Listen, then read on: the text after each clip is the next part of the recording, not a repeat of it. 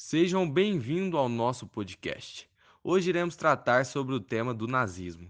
Iremos falar sobre a bioética, experimentos durante o período nazista e, por fim, o neonazismo. Traremos fatos históricos, exemplos de experimento, diálogos e também ajudaremos na redação do Enem. Fique de olho. Olá, meu nome é José Augusto, sou podcaster, historiador e geógrafo. Primeiramente, vamos entender a ascensão do fascismo italiano. A ascensão do fascismo italiano nos faz retornar à Primeira Guerra Mundial. A Itália começou apoiando o Império, Império Alemão e o Império Austro-Húngaro. Contudo, ela muda de lado quando a Inglaterra oferece compensações territoriais. Então, antes, ela fazia parte da Tríplice Aliança e começou a fazer parte da Tríplice Entente. A Tríplice Entente sai vencedora, contudo a Itália não recebe as compensações territoriais. Devido ao fato de não ter recebido as compensações territoriais inglesas, a Itália entrou em uma grave crise financeira e social, conhecida como Biênio Vermelho, que ocorreu em 1919 e 1920, na qual o desemprego e a crise econômica foram gigantescos. Diante dessa grande crise financeira, social e política, surgiram movimentos de esquerda, que foram motivados pelo surgimento da União das Repúblicas Socialistas Soviéticas na Rússia, então, o comunismo surge como uma possibilidade de sistema. Então, vai haver uma polarização política na Europa Ocidental e a Itália vai passar por isso, e vai ter o surgimento de partidos socialistas, como o Partido Comunista Italiano. Também vai ter a Confederação Geral dos Trabalhadores da Itália e o Movimento do Campo. O Fátio de Combatimento se tornará posteriormente o Partido Nacional Fascista, ou Partido Fascista.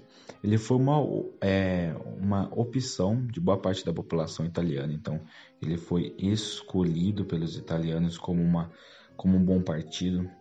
Então a gente agora a gente já entendeu que teve esse grupo paramilitar, que foi o grupo liderado por Benito Mussolini, que ele começou a agir contra os movimentos de esquerda e que ele começou a ganhar força na Itália.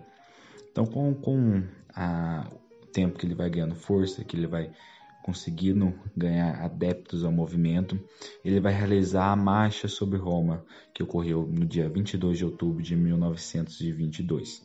Foi uma demonstração de força para demonstrar que eles iam levar a tão sonhada estabilidade para a Itália. Assim como surgem movimentos de esquerda, vai surgir movimentos de direita, fazendo oposição à extrema esquerda. Então surge o Fatio de Combatimento, que eram os camisas negras liderados por Benito Mussolini. Eles eram anticomunistas, tinham apoio da burguesia, eram disciplinados, uniformizados, fortemente armados e faziam terrorismo e repressão às greves de trabalhadores, e principalmente eram nacionalistas. É muito importante a gente frisar e ressaltar que o exército não vai agir contra ou a marcha sobre Roma porque foi um movimento pacífico, então o exército não vai intervir, apesar de muitas pessoas poderem pensar, ah, mas é um fascista caminhando sobre Roma, é uma pessoa a favor da violência, contudo, o movimento, a marcha sobre Roma não foi um movimento de violência. É, quando realizou a marcha sobre Roma não foi um golpe de Estado, e sim um movimento pacífico. A marcha sobre Roma vai ser fundamental para que Mussolini chegue no poder vai ter a renúncia do primeiro-ministro italiano. Aí Vitor Emanuel III, que é o rei da Itália, vai convidar Mussolini como primeiro-ministro.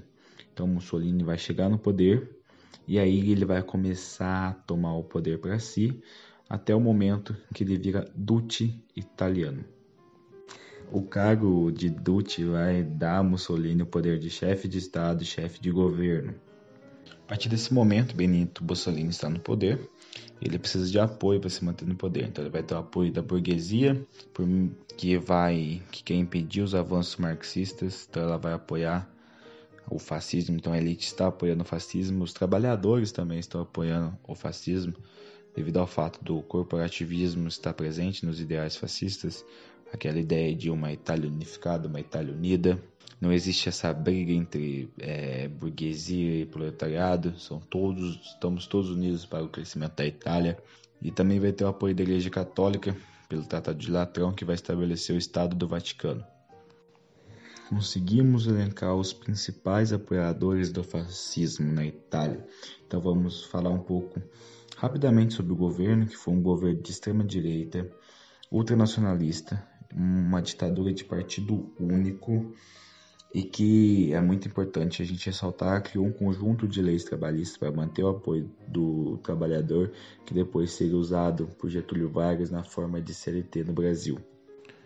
Para conseguir os adeptos e manter os adeptos, eles utilizavam de uma grande censura na imprensa e um grande, uma grande propaganda que colocavam o Mussolini, Duce, como salvador da pátria e que traria estabilidade à Itália. O nosso tema em questão agora é o nazismo, a ascensão do nacionalsocialismo. E para compreendermos a ascensão do nacionalsocialismo, devemos retornar ao fim da Primeira Guerra Mundial, mais precisamente no Tratado de Versalhes, que colocava a Alemanha como única culpada, estabelecendo uma paz punitiva. Jogava a Alemanha no fundo do poço, porque ela perdia territórios, Sofia com pesadas indenizações e sua indústria naval foi absorvida por ingleses e foi proibido o alistamento militar obrigatório, além da fabricação de armas. Esse período fortemente marcado pelo desemprego e crise econômica foi conhecido como a República de Weimar. A frágil República de Weimar vai também sofrer com a polarização política. Vão surgir grupos de extrema esquerda e extrema direita, motivados pela fragilidade das repúblicas liberais. Com a polarização política, vai surgir grupos de extrema esquerda, como foi citado anteriormente. Dentre os quais a gente pode citar a Liga Espartaquista, que depois vai constituir o Partido Comunista Alemão.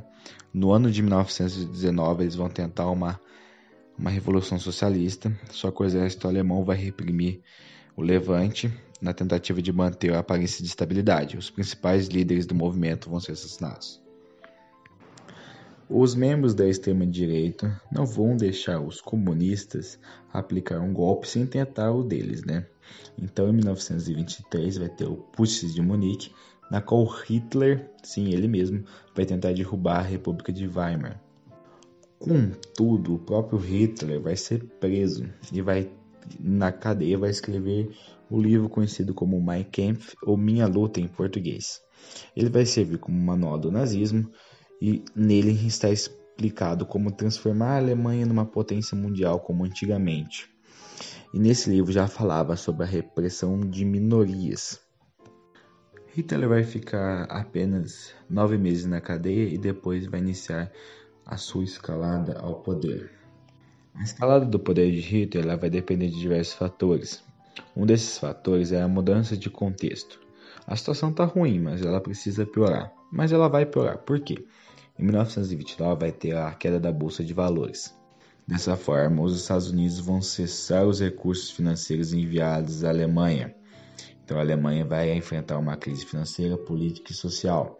E os conservadores alemães vão passar a apoiar claramente o Partido Nazista, que em 1930 vai ser o segundo maior partido na Alemanha, atrás apenas do Partido Conservador, que era o partido do presidente à época. Encerrando o assunto do nazismo, vamos falar um pouco das características dele como governo. Foi uma ditadura intervencionista, foi totalitária e teve grande influência sobre os jovens, tanto que foi criada a juventude hitlerista. Apresentava o antissemitismo, corporativismo, expansionismo, expansionismo e militarismo. O expansionismo estava atrelado à teoria do espaço vital, por último, a gente vai citar o arianismo, que era a defesa de uma superioridade racial e morte aos considerados não aptos. Mas teremos eleições na Alemanha em 1933 e Hitler vai concorrer a presidente, contudo ele vai perder. Só que o parlamento vai ser de maioria nazista, ou seja, para o presidente governar, ele vai precisar escolher Hitler como chanceler. Com a nomeação para chanceler, Hitler consegue poder suficiente para estabelecer a ditadura do Partido Único e a repressão ao comunismo. Em 1934, ele é denominado Führer, a união dos poderes de chanceler e presidente. Ele é líder do Terceiro Reich, o Império Alemão, iniciando a política de eugenia da raça ariana na Alemanha. Tanto a manutenção do poder como a chegada dele se deve muito à propaganda e a Joseph Goebbels que se tornaria ministro de propaganda do governo nazista. Olá, Meu nome é Daniel, sou especialista em linguagens químico, biólogo e mestre das ciências sociais. O neonazismo é basicamente o resgate do nazismo na atualidade com uma nova face, a fim de ter mais sintonia com a época atual. Continua as ideias nazistas, como a do racismo, do nacionalismo, do antissemitismo e do anticomunismo. Os neonazistas são chamados de negacionistas. Vamos entender essa ideia. A maioria deles nega que o Holocausto existiu. O Holocausto foi o nome dado ao genocídio de judeus durante a Segunda Guerra Mundial. Estima-se que 6 milhões de judeus morreram na Alemanha nazista. A estratégia de muitos grupos é de negar esse acontecimento, argumentando que não houve essa perseguição e que o número de judeus mortos durante a guerra não passou de 500 mil pessoas. Além disso, continua a ideia da raça soberana, a raça pura ariana. Os principais alvos de discriminação são comunistas, judeus, índios, negros e homossexuais. Com o desemprego, as poucas oportunidades de trabalho e a crescente criminalidade, os imigrantes, refugiados, estrangeiros são culpados. Utilizam de eufemismo para maquiar a origem de seus ideais e ter a possibilidade de atrair mais pessoas, principalmente aquelas que já se identificam com os ideais de extrema direita. O discurso de nós contra eles é o mesmo, só está repaginado. E também não se intitulam como racistas, apesar de atitudes que corroborem essa prática, o discurso é essencialmente racista, tanto por acreditar em uma supremacia branca como por ser contra a entrada de imigrantes, desprezando sua cultura e costume. Apesar do governo alemão demonstrar vergonha do Holocausto e do nazismo depois da guerra, também criar museus sobre a história e monumentos para o Holocausto, e implementar nas aulas de história formas de demonstrar às novas gerações as consequências do nazismo, a fim de conscientizá-las, o pensamento nazista ainda permaneceu. Na Grécia, o porta-voz do partido Aurora Dourada tem uma suástica tatuada em seu braço e já elogiou Hitler publicamente, mas diz que não é nazista. Ainda há alguns casos de grupos neonazistas e ultranacionalistas atuando politicamente e socialmente no mundo. Sobre a sua atuação política, o neonazismo aparece na sua forma de ideologia. Na Alemanha, o Partido Nacional Democrático propõe a expulsão de ciganos e turcos do território e afirma que essa medida seria democrática e uma forma de expressão do nacionalismo. E é importante entender que, por ter sido o país em que o nazismo surgiu e se aflorou, a Alemanha não conseguiu extinguir o mal pela raiz. Diversas pessoas que seguiam a ideologia nazista continuam no país, como trabalhadores comuns, artesãos, vendedores, médicos e advogados. Socialmente, milícias e grupos neonazistas e ultranacionalistas atuam ao redor do mundo. Para nomear dois deles, falamos do grupo Clandestinidade Nacional Socialista que atuou por anos na Alemanha, sendo autor de ataques por bombas que causaram mortes de oito pessoas. O movimento de resistência finlandês que atua na Finlândia faz protestos contra a entrada de imigrantes e refugiados, atua de forma violenta e tem diversas acusações de agressão. O mais recente, comentado e visado caso de neonazismo explícito aconteceu em Charlottesville, uma cidade do estado de Virgínia, nos Estados Unidos. No dia 12 de agosto de 2017, centenas de pessoas foram às ruas dessa pequena cidade estadunidense, de 50 mil habitantes, para protestar contra a presença de negros, homossexuais, imigrantes e judeus. Carregavam tochas, gritavam palavras de ordem e faziam saudações nazistas. Alguns se vestiam com, uma, com armaduras e tinham cacetetes nas mãos. A passeata neonazista reuniu centenas de pessoas que eram contra a retirada da estátua de um general confederado, que lutou pelo Sul na Guerra Civil dos Estados Unidos, chamado Robert Lee, pois o consideram um símbolo histórico de ideais como a supremacia branca. Os atos ocorreram principalmente na Universidade de Virgínia e causaram momentos de tensão e violência, principalmente com os grupos que faziam oposição aos extremistas de direita, como o grupo Black Lives Matter movimento que atua atualmente protestando contra a repressão policial e o assassinato de George Floyd. Mas enfim, os grupos neonazistas existem em todo o mundo. Estão espalhados por países como Alemanha, Espanha, Estados Unidos, Uruguai e até mesmo o Brasil. Agora vamos falar um pouco sobre a química e a biologia. A Segunda Guerra Mundial foi o conflito mais letal da história da humanidade, resultando entre 50 a mais de 70 milhões de mortes. Muitas dessas mortes aconteceram nos campos de concentração, onde os prisioneiros foram dizimados, pois médicos fizeram experiências em que utilizavam cobaias humanas, que eram na verdade prisioneiros de guerra, judeus, negros, gays que estavam nos campos de concentração nazista. Com o fim da guerra vieram à tona, tanto por documentos encontrados como por relatos de sobreviventes, uma imensidão de testes desnecessários que resultaram no maior genocídio da história mundial. A maioria dos prisioneiros que eram forçados a participar das experiências morriam imediatamente, em decorrência direta dos testes. Os que sobreviviam corriam o risco de serem mandados até as câmaras de gás tóxicos. Segundo o United States Holocaust Memorial Museum, as experiências se dividem em três categorias as que tinham o intuito de maximizar a sobrevivência dos seus soldados, as que visavam desenvolver e testar medicamentos para as doenças e as que visavam aprofundar os princípios raciais e ideológicos da visão nazista. Primeira categoria: testes militares. O experimento feito em Dachau pelo Dr. Hermann Joseph Becker, responsável pelo Departamento Médico da Aviação, envolvia pressão e altitude limites visando desenvolver melhores equipamentos de voos e determinar a altura limite para a sobrevivência dos soldados. E para descobrir métodos de tratamento para hipotermia, o médico nazista Sigmund Herrscher colocava suas cobaias em situações de congelamento. As vítimas eram colocadas em tonéis de água praticamente congelada ou expostas ao gelo, e obviamente muitos morriam em decorrência disso. Segunda categoria: testes de imunização e ciência geral.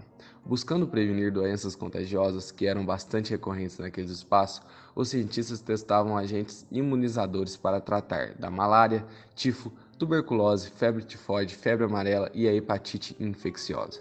Para isso, eles infectavam os prisioneiros com essas doenças. Cerca de 50% morriam da doença. Os que sobreviveram eram dissecados como os mortos ou eram levados direto para a câmara de gás para evitar risco de contágio. Terceira categoria: testes de eugênia. Essa categoria é a que mais chama atenção até hoje, pois foram feitos muitos estudos apenas com a finalidade de mostrar que os arianos eram uma raça superior. O mais famoso médico nazista é Joseph Mengele. A sua fama se deve ao fato de que era um sadíaco, uma vez que ele assumia a responsabilidade de selecionar os judeus na plataforma de entrada, com prazer. Seus maiores estudos envolveram gêmeos, com a intenção de usar um gêmeo como controle enquanto o outro poderia ser sujeito à experimentação, vendo os processos do experimento depois da dissecação. O objetivo dele era descobrir como nascem os gêmeos, para assim as mães arianas terem dois filhos de uma vez, repondo rapidamente os soldados que morreram na guerra. Também queria arianizar as raças consideradas inferiores, judeus e ciganos, através de alterações genéticas. Outro interesse macabro do médico era a criação de gêmeos siameses artificiais. Ele literalmente recriava siameses através de costuras, unindo os dois irmãos até mesmo pelas veias. Mengele ainda tinha interesse na pigmentação dos olhos como parte do identificador de raça.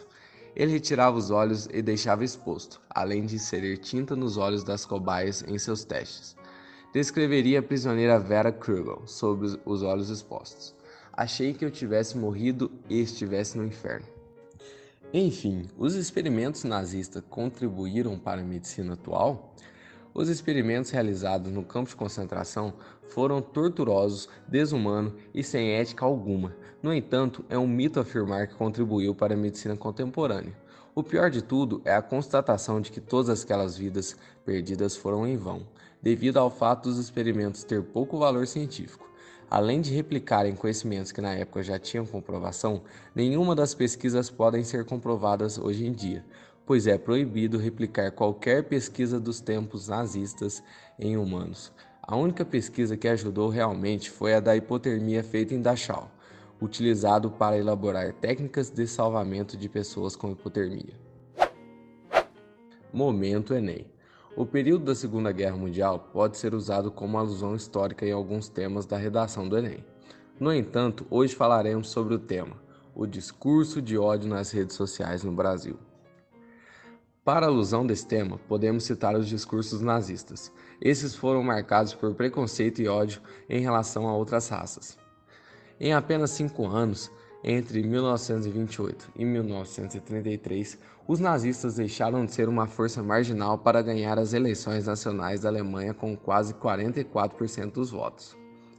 Nesse meio tempo, seu líder Adolf Hitler participou de mais de 500 atos por todo o país. Houve dias em que esteve em cinco cidades diferentes, sendo o primeiro político a usar avião para ir aos comícios. Com essa alusão dos discursos, podemos criar um gancho e falar das redes sociais atualmente, em que ainda é possível ver algumas pessoas que propagam discursos de ódio na internet. Podemos dizer que isso se deve ao hábito do preconceito que está enraizado na sociedade brasileira e pode trazer consequências, por exemplo, danos psicológicos às vítimas dos ataques, como a depressão e ansiedade. A literatura brasileira também teve como influência a Segunda Guerra Mundial. Autores modernistas como Cecília Meirelles, Vinícius de Moraes e Carlos Drummond de Andrade escreveram sobre a guerra.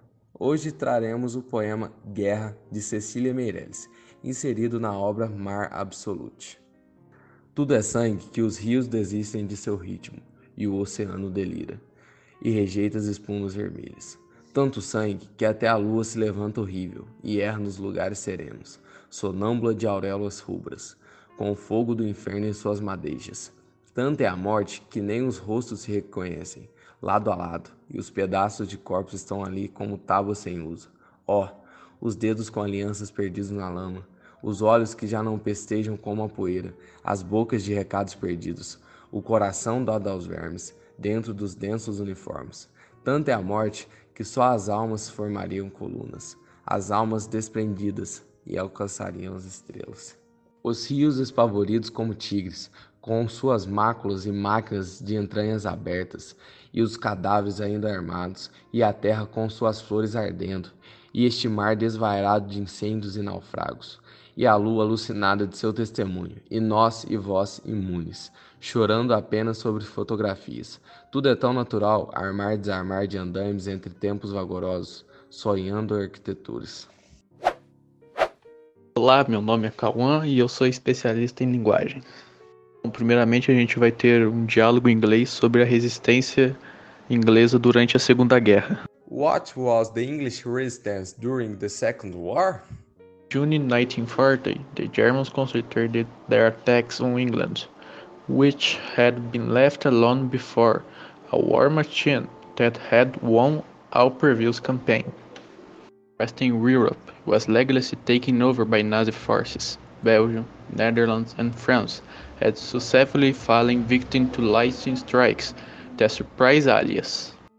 The Battle of England, as it became known, was fought both in the air and at sea, and enlisting to great campaigns to motivate the English people.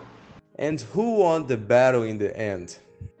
Against all expectations, the United Kingdom repelled the attacks and the programmed invasion of the country by the Germans. In the so-called Operation Seawolf was postponed, ending up never materializing.